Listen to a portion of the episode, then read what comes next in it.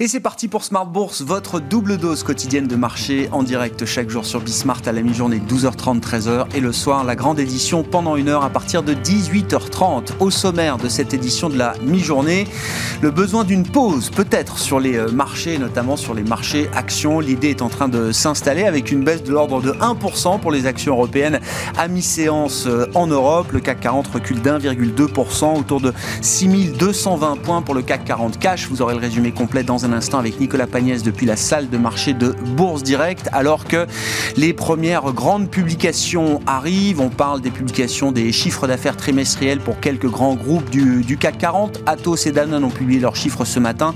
On attend ceux de Kering ce soir après la clôture du marché européen.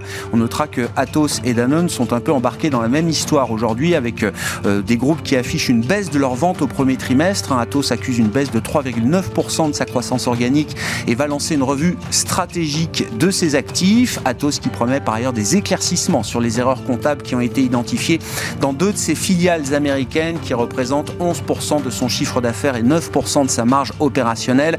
Le titre Atos est en baisse, hein, la plus petite capitalisation du CAC 40 désormais. Et puis euh, Danone, là aussi une histoire de décroissance sur le premier trimestre encore pour le groupe avec une euh, baisse des euh, ventes de 3,3% et on notera notamment la, la chute assez importante pour la division qui sont euh, distribués, les eaux de Danone généralement dans les restaurants ou les lieux de loisirs en grande majorité. Une chute de 12% quasiment pour les ventes d'eau sur les trois premiers mois de l'année 2021.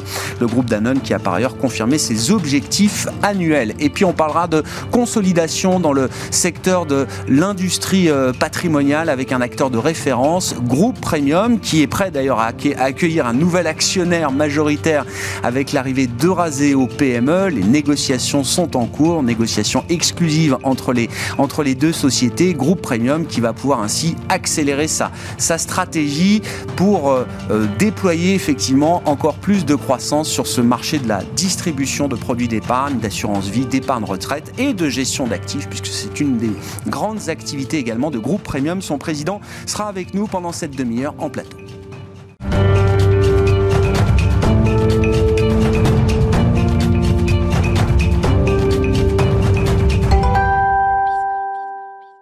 Une séance de baisse pour les actions européennes à mi-parcours de cette journée boursière. Le résumé complet, c'est avec Nicolas Pagnès depuis la salle de marché de Bourse Directe. La tendance est en recul à la mi-journée à la Bourse de Paris, une tendance qui dure depuis l'ouverture dans le sillage des clôtures dans le rouge à Wall Street également. Les indices américains ont en effet marqué le pas hier, plombés notamment par les valeurs technologiques, mais aussi par des prises de bénéfices à la suite des records atteints vendredi. À Paris, la séance du jour est essentiellement tournée vers les publications d'entreprises. Trois composantes du CAC 40 publient d'ailleurs leurs résultats aujourd'hui, dont deux ce matin. Première salve des 12 publications d'entreprises du CAC 40 cette semaine à Paris. Avant de parler des valeurs, les investisseurs ont pu noter ce matin que les prix à la production en Allemagne progressent de 0,9% sur un mois au mois de mars, mais aussi de 3,7% sur un an. Et du, coup, retour euh, du côté des valeurs, euh, les investisseurs ont pu prendre connaissance tout d'abord des résultats d'IBM euh, aux États-Unis. IBM qui dépasse les attentes en annonçant une croissance de 1% de ses ventes à 17,7 milliards de dollars, soit plus que les 17,3 milliards de dollars anticipés. Des résultats portés notamment par la division cloud de l'entreprise qui croît de 21% sur la période. Pour l'ensemble de l'année, IBM annonce être confiant sur la progression de son chiffre d'affaires. À Paris à présent, Danone annonce un repli de 3,3% de son chiffre d'affaires au premier trimestre de l'année, en lien avec les mesures de restriction toujours en place. Le groupe agroalimentaire estime cependant être en mesure de renouer avec la croissance organique dès le second semestre de cette année, tout en confirmant euh, attendre une marge opérationnelle courante globalement en ligne, selon les mots de l'entreprise, avec celle de 14% atteinte par le groupe en 2020. À Paris toujours, Atos annonce lui aussi un chiffre d'affaires en recul de près de 2% à taux de change constant sur le premier trimestre 2021. Il ressort à 2,692 milliards d'euros sur la période.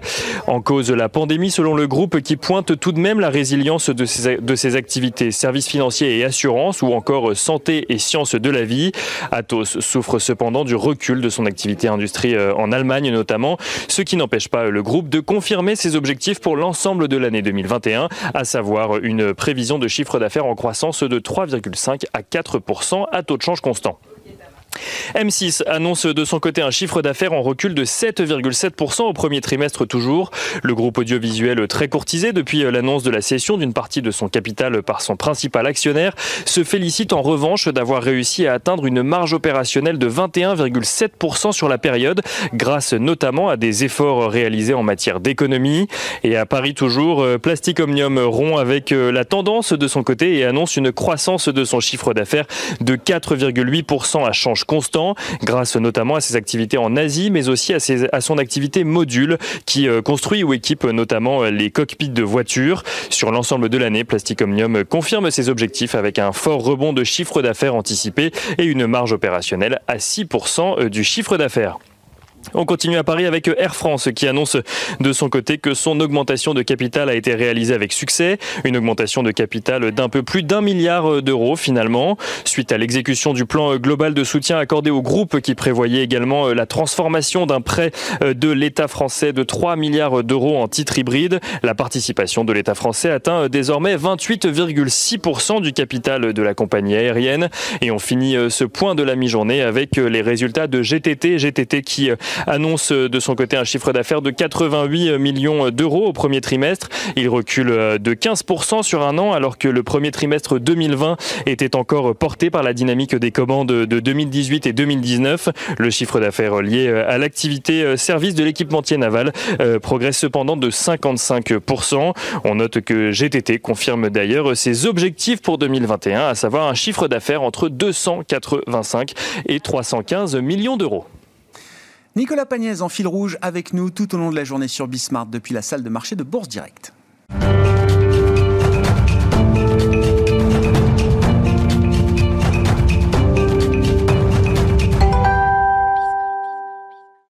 Quelques remarques sur euh, l'actualité des marchés avec Laetitia Baldeschi pour entamer cette euh, demi-heure de Smart Bourse, directrice des études et de la stratégie de CPR Asset Management avec nous par téléphone. Bonjour et bienvenue Laetitia. Bonjour. Merci d'être là. Euh, Peut-être revenir avec vous sur les, les, les, chiffres chinois qui ont été publiés en fin de semaine dernière. Alors, croissance spectaculaire sur un an, le rebond est, est, euh, est impressionnant, quasiment 19% de hausse pour la croissance chinoise sur un an, j'entends, au, au, premier trimestre 2021. Euh, Laetitia, au-delà des chiffres, c'est intéressant de voir peut-être la, dynamique que prend aujourd'hui euh, l'économie chinoise après la phase de rattrapage. Vous avez cette conviction, Laetitia, que l'économie chinoise n'a jamais été autant administrée parlant d'une économie dont tout le monde sait qu'elle est déjà très administrée, qu'est-ce qui vous donne ce sentiment et cette conviction aujourd'hui, Laetitia? Euh, Grégoire, c'est vrai qu'on on est on est toujours un peu surpris hein, chaque fois euh, par les chiffres chinois. Et euh, ce qui finalement euh, est intéressant, c'est de regarder dans le détail, enfin le peu de détails que l'administration chinoise veut bien nous, nous donner. Et, quand on gratte un petit peu, on, peut essayer de décoder quelques messages.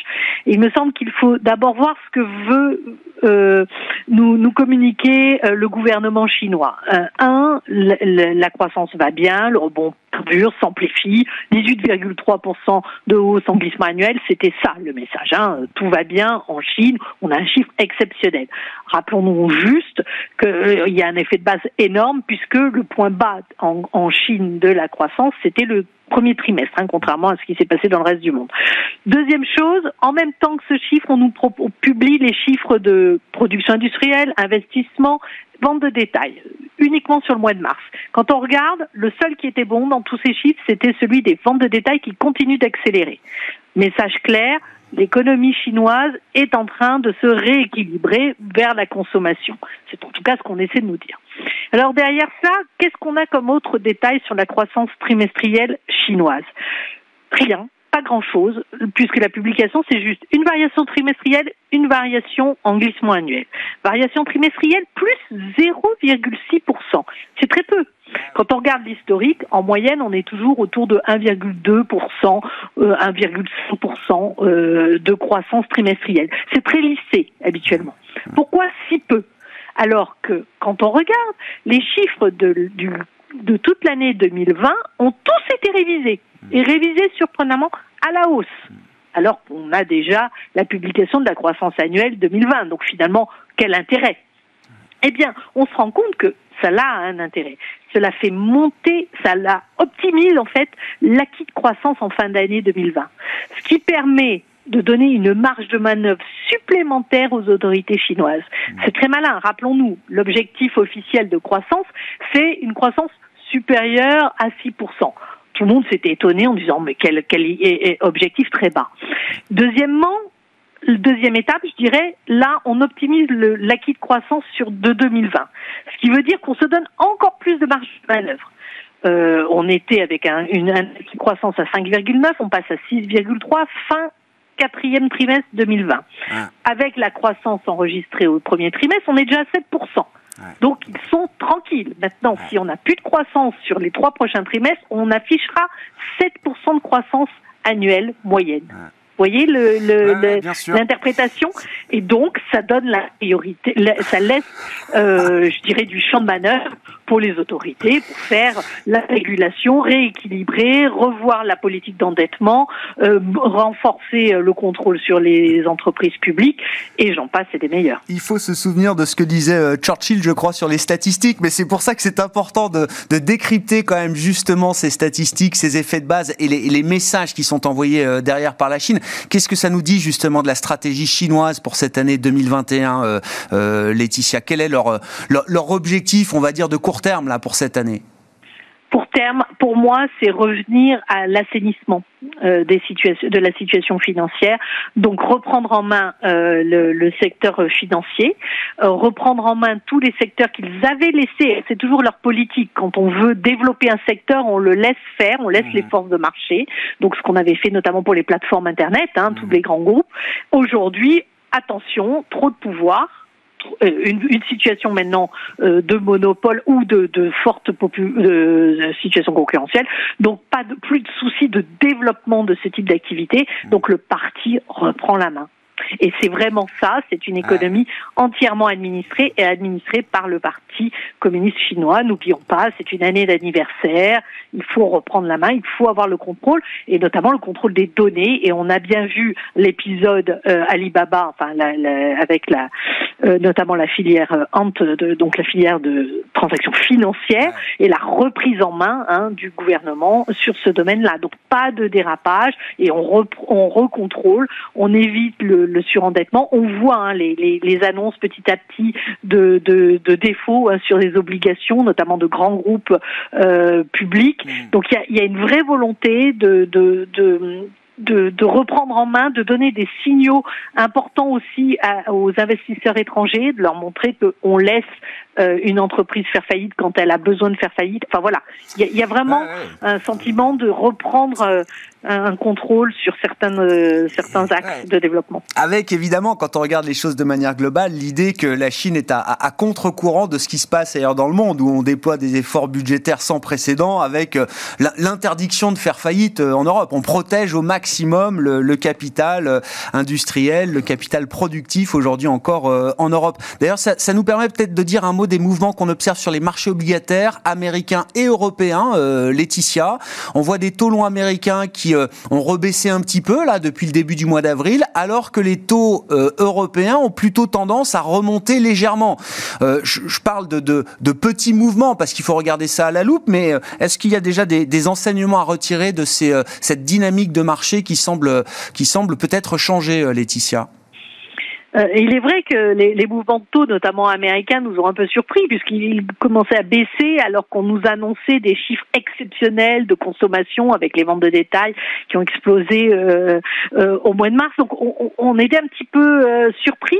Je, crois qu'il faut euh, toujours se rappeler que les marchés sont dans l'anticipation du coup d'après, on va dire. Et, euh, et, qu'est-ce qu'on sait? Eh ben, les, la, politique budgétaire américaine a été exceptionnelle par son ampleur, sa rapidité. Elle est, donc les chèques ont été distribués aux ménages. Ils sont dépensés. On l'a vu, euh, les hausses de, de, de, vente de détail. On voit même hein, dans les exportations chinoises vers les États-Unis, hein, on exporte des biens. Donc les Américains ont, ont, acheté des biens chinois, donc ce qui est sympa pour l'économie les, chinoise, soit dit en passant.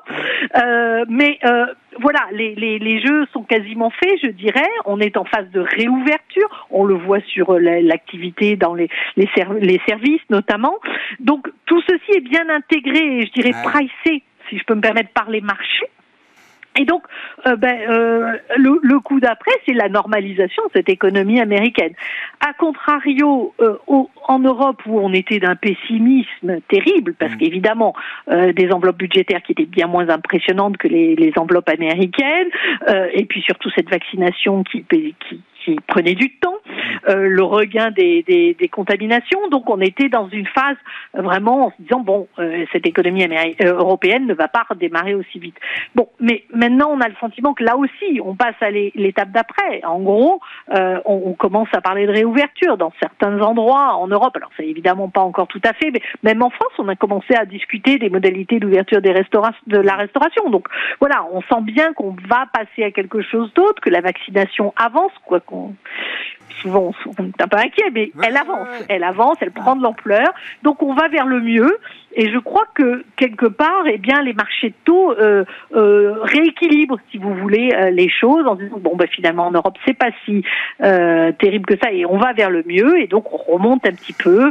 Euh, clairement, on a un ajustement de, de cet ordre, nous semble-t-il, et qui se traduit d'ailleurs hein, par la parité euro-dollar, eh oui, bien sûr. qui suit très très bien l'écart de taux États-Unis zone euro. Ouais, L'euro dollar repassé au-delà de 1,20 et en direction de 1,21 avec euh, sur le marché obligataire un 10 ans français qui est repassé légèrement positif depuis hier et un 10 ans américain qui se maintient autour de 1,60 à euh, la mi-journée. Merci beaucoup Laetitia. Laetitia Baldeschi avec nous par téléphone, directrice des études et de la stratégie de CPR Asset Management.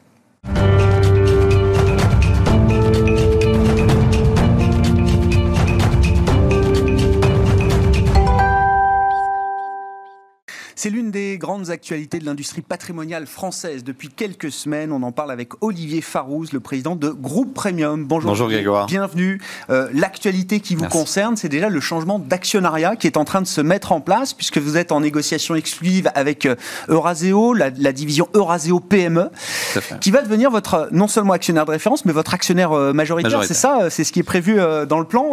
Olivier, comment s'est fait la rencontre? Alors il faut dire un mot. Je, je, je, le, le, périmètre de Groupe Premium, on parle de solutions d'épargne, évidemment, à travers du courtage, euh, distribution de produits d'assurance vie, de produits d'épargne retraite, et puis un pôle également dédié à la gestion d'actifs avec la marque Flornois euh, notamment. Comment s'est fait la rencontre avec Euraseo PME, Olivier? Alors d'abord, on a commencé un process, euh, comme vous l'avez dit, on était déjà avec Montefiore Investment depuis avril 2018. Mmh. On a commencé un process qui a été finalement extrêmement court puisqu'il a duré un, tout petit peu plus d'un mois avec Cambon Partners et David Salabi. Euh, et puis une rencontre qui a été euh, souvent une rencontre euh, humaine. Hein, et, c'est vrai que les équipes de Raseo avec Pierre Ménien, ça a été tout de suite une, confiance et, une envie de travailler ensemble. Euh, et finalement, tout le monde s'est donné les moyens de, réussir ce projet. On est rentré en négociation exclusive extrêmement rapidement euh, avec Euraseo euh, et euh, les, les, équipes d'Euraseo sont extrêmement présentes également en ce moment dans, le déploiement de la stratégie. Qu'est-ce qui les intéresse chez vous, Olivier? Pas, sur le l'actuel, mais sur le, la perspective, euh, j'imagine. Là, quand une société d'investissement comme Euraseo vient euh, s'investir au capital d'une entreprise, c'est qu'elle imagine des perspectives intéressante, très intéressante, j'imagine. Alors, on l'imagine tous. Ouais. Euh, groupe Premium, depuis 2018, a été euh, métamorphosé, clairement, puisque de, entre avril 2018 et aujourd'hui, euh, les encours sont passés de 490 à euh, 2 milliards 9 sous gestion, puisqu'on est rentré en négociation exclusive avec Ferry, donc pour la partie gestion d'actifs. Ah oui, déjà, ça consolide sur le pôle gestion d'actifs, là. Oui, on, a, on est dans notre troisième opération de croissance externe sur le pôle gestion d'actifs. Alors, on attend évidemment l'agrément de l'AMF pour cette opération, mais on est en négociation exclusive avec Ferry. Euh, donc ça, ça, a porté nos encours à 2 milliards 9. On a un chiffre d'affaires qui a euh, quasiment triplé en 3 ans, en passant de 25 à 66,7 millions d'euros le 2020 donc une très forte croissance euh, portée par trois euh, entreprises donc Cap Finance, euh, qui est dirigé par Didier Laurent Zerbib, qui a eu une croissance exceptionnelle euh, euh, entre 2018 et aujourd'hui. Donc là, c'est la partie courtage. là, c'est la partie courtage, ouais. tout à fait. Également dans la partie courtage, Predictis, dirigé par Emmanuel Bourrier, exactement le, le, la même configuration. donc très très belle progression entre 2018 et aujourd'hui. Alors je vous avoue que sur ces deux entités, on a été porté également par le, ce nouveau produit extraordinaire, qui est le PER, extraordinaire. Tout le monde tresse des louanges au PER. Oui, bien sûr. Alors, euh, nous, on a été, pour le coup, les premiers. Moi, je, disais déjà en juillet 2019, quand on a connu les contours du PER, euh, travail formidable de, de, de Leniel euh, et, qui, a, vraiment su il y a eu beaucoup de concertation sur ce produit et beaucoup d'intelligence dans sa conception. On a été les premiers à le lancer en France. Euh, le 1er octobre 2019. Euh, donc probablement qu'on a pris une, avance significative sur le marché. oui, oui, on a, on, était, euh, on était vraiment prêt le 1er octobre. Je crois que le, 1er octobre, d'ailleurs, il y a eu les premières souscriptions. Donc, on était, je pense, le, groupe de gestion de patrimoine qui a, effectué la première souscription en PER en France. Donc, on est porté par ce produit qui est tout simplement révolutionnaire. Euh, et nos collectes sur l'épargne retraite, on est en progression de 160%, donc c'est incroyable d'une année sur l'autre. Euh, donc là, oui, euh, le, PER. Après, évidemment, il y a une croissance qui est due à un déploiement géographique formidable, opéré à la fois par Cap Finance et Prédictis.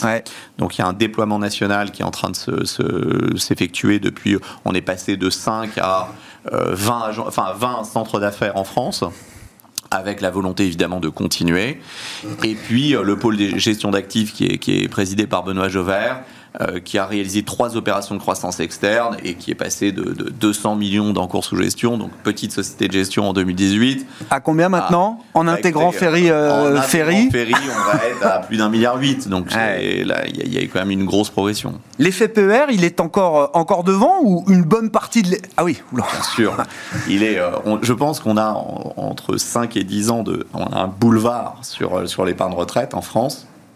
Qu'est-ce qui a changé Est-ce que, est que le terme retraite, déjà, ah c'est. Ouais. Bien sûr, c'est une niche absolument extraordinaire. Aujourd'hui, la retraite, alors la retraite, c'est pas que le PER. Hein. La retraite, c'est euh, il faut il faut euh, adapter un certain nombre de produits. Le fait qu'on ait un produit qui porte ce nom retraite. Ah oui.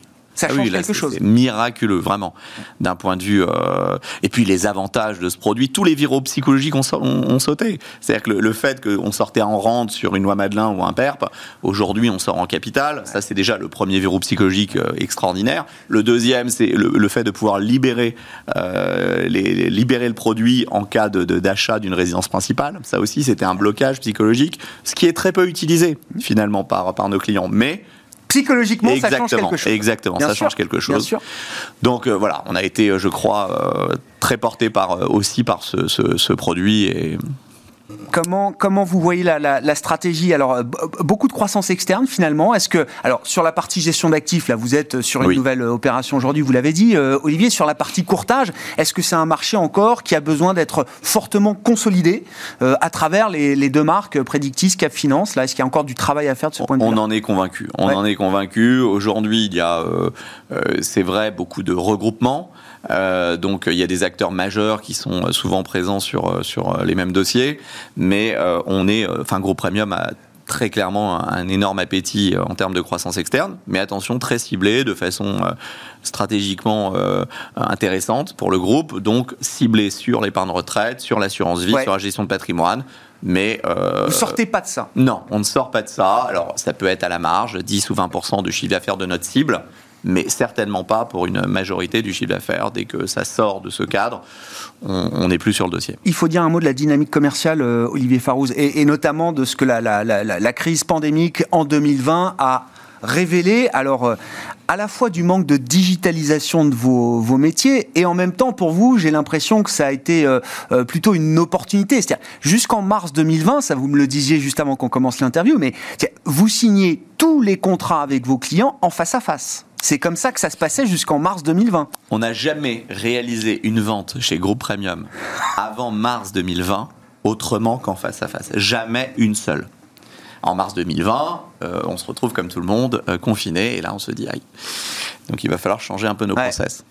Et en 12 jours, on a réalisé, alors grâce à des équipes absolument extraordinaires qui étaient mobilisées jour et nuit, on a déployé bah, euh, euh, justement ces systèmes de visio euh, pour les deux entités, Cap Finance Predictis, et puis un système de signature électronique qu'il a fallu faire valider par nos trois partenaires, qui sont Swiss Life, Aviva, GAN, en 12 jours. C'est un, un, projet qui doit prendre entre 6 mois et 1 an en général. On l'a fait en 12 jours. J'avais dit juste avant, la, enfin juste avant, au début de la pandémie, je disais que cette pandémie allait révéler je pense, de grandes disparités dans tous les métiers. Et en fait, on se rend compte que l'agilité, la motivation euh, et l'envie font la différence. Et on voit très clairement que dans notre secteur, qui est quand même pas euh, tout le monde ne dit que notre secteur s'en est bien tiré, c'est sûr que par rapport... C'est pas le secteur le plus à plaindre. Eh bien sûr, vous avez tout à fait raison. Euh, quand on voit les voyages, l'événementiel ou la restauration, ça c'est sûr qu'on n'est pas à plaindre. Mais le secteur était quand même à moins 22, moins 25 en collecte l'année dernière. Quand nous, on a fini à plus 50. Donc, euh, enfin, plus 30% de chiffre d'affaires, mais plus 50 en collecte.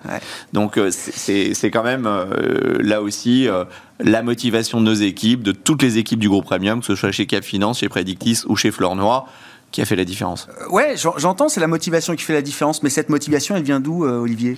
C'est un peu de gestion de ressources humaines, là, parce que vous êtes quand même plusieurs centaines de collaborateurs et partenaires, là, euh, chez Groupe Premium. J'ai fait le choix en, avril 2018. Je suis pour, la pour le partage pardon, de la valeur d'entreprise. Hein. Je suis convaincu qu'une entreprise, c'est pas un homme ou deux hommes ou trois, c'est l'ensemble des équipes. Quand Montefiore Investment est rentré au capital, j'ai fait le choix de proposer euh, à 69 personnes, d'ailleurs en accord au moment où Didier et Laurent Zerbib sont rentrés euh, également au sein de Groupe Premium en octobre 2018, ils ont fait le même choix que moi, et on avait 69 collaborateurs qui étaient au capital de Groupe Premium, ce qui représentait environ euh, un cinquième de nos effectifs de l'époque. Mm-hmm. Aujourd'hui, avec l'arrivée de, de Raseo très bientôt, on va passer de 69 à 230 collaborateurs au capital. Ce partage de la valeur d'entreprise a créé une dynamique absolument extraordinaire et continuera de le faire évidemment, puisque là, on est sur trois fois plus euh, de, personnes physiques qui vont être actionnaires du groupe. Et ça, c'est absolument extraordinaire en termes de motivation, c'est clair. Bon, euh, voilà pour la stratégie de, groupe premium, nouvelle, euh, nouvelle phase de croissance, ou en tout cas une poursuite de l'accélération de la croissance là qui va euh, se mettre en place avec ce, nouvel actionnaire majoritaire, Euraseo PME, qui entre à, votre capital. Merci beaucoup Olivier, merci, d'avoir été avec nous pour parler de cette actualité, de la consolidation et la, la dynamique de ce, ce marché de l'industrie patrimoniale. Olivier Farouz, le président de Groupe Premium, qui était avec nous dans Smart Bourse, invité de la mi-journée sur Bismart. On se retrouve ce soir en direct à 18h30.